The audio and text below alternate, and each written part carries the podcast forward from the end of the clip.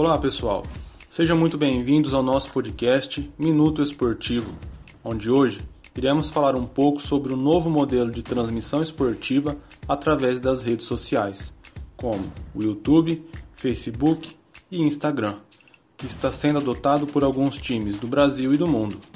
Quais são os motivos que levaram a essa inovação?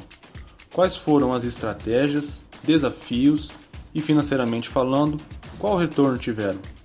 Essas são algumas perguntas que vamos responder. Eu sou José Conte. Eu sou Darley Palhano. João Pedro Vieira Valesteiro. Lucas Pedrão. Leonardo de Jesus Vani. E Pedro Zampola. O nosso podcast começa agora.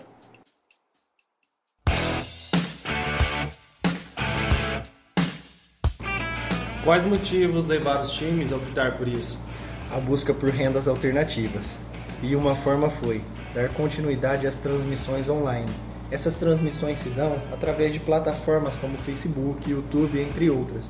Houve também a parceria com empresas alternativas para obter uma rentabilidade em escala, sendo elas em setores do mesmo segmento, como empresas esportivas, ou segmentos distintos, como empresas farmacêuticas, construtivas, tecnológicas, entre outras. Para fazer uma melhor entrega, reúne diferentes partes de pesquisa, realizando especulações para produzir conjuntamente um conteúdo ético e com qualidade, com o objetivo de entregar ao público, time e torcedores, a princípio, uma realização pessoal ou conjunta. Quais foram as estratégias usadas para conseguir realizar as transmissões nas redes sociais? Então, durante essa pandemia aí, a gente teve que se reinventar igual todo mundo que trabalha com promoção de eventos, né, com shows, essas coisas, tiveram também, né? Então a gente viu os, os cantores, o pessoal que trabalha com teatro fazendo live, então a gente fez uma pesquisa e pensou também em fazer a mesma coisa. Então a gente pesquisou bastante para ver como a gente ia transmitir os nossos jogos.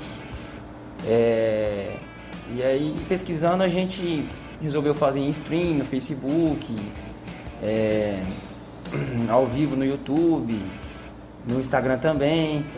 E para alertar os nossos torcedores e o pessoal que gosta do, do futebol, a gente fez também divulgações no Instagram, anúncios no Facebook, aquelas anúncios, anúncios de story no Instagram.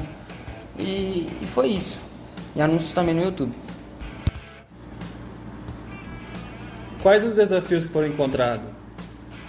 Então, mesmo com toda a tecnologia que se encontra hoje, muitas pessoas ainda sentem dificuldades para acessar as redes sociais. E também tem muitos bloqueios quando se falam em acompanhar algo pela internet.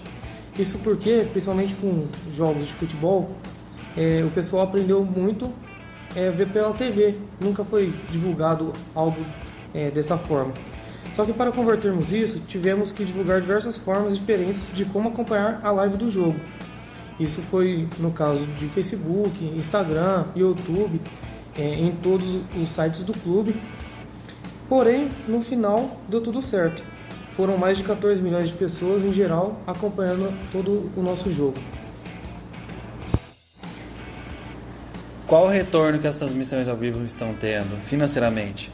Bom, financeiramente a gente foi bastante afetado por causa que a principal renda nossa era a torcida dentro do estádio. Como a gente não estava tendo essa torcida, a gente se reinventou na parte de lives, contratando patrocinadores novos e, e com a renda do, da live a gente conseguiu fazer a manutenção do estádio, pagar o salário do time e as demais contas.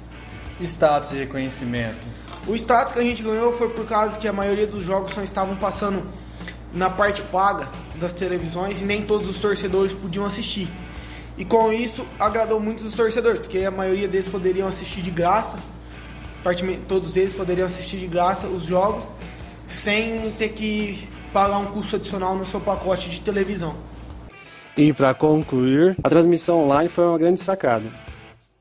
Depois que veio a pandemia, que todo mundo parou, os esportes pararam, é, com a volta do futebol, principalmente futebol brasileiro, é, teve uma dificuldade de, de acesso da torcida, porque nem todo mundo tem TV, assinatura de TV, aplicativo pago, Então, se passasse na TV aberta, a maioria assistia.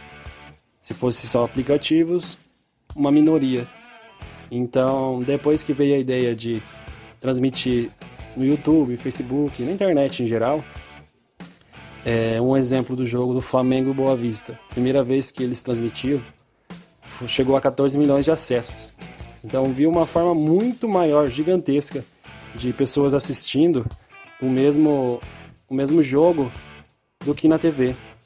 Então, isso é uma forma de continuar a renda de alguma forma no clube, de continuar a socialização, de todos os torcedores poder assistir a TV sem pagar, tendo internet já pode assistir, não precisa pagar nada de assinatura.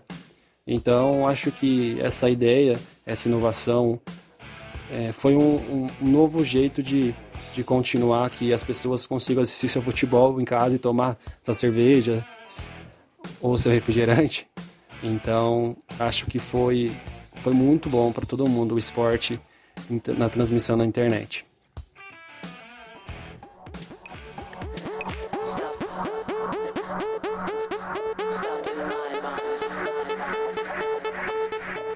E esse foi o nosso podcast. Muito obrigado pela companhia, um forte abraço e até a próxima.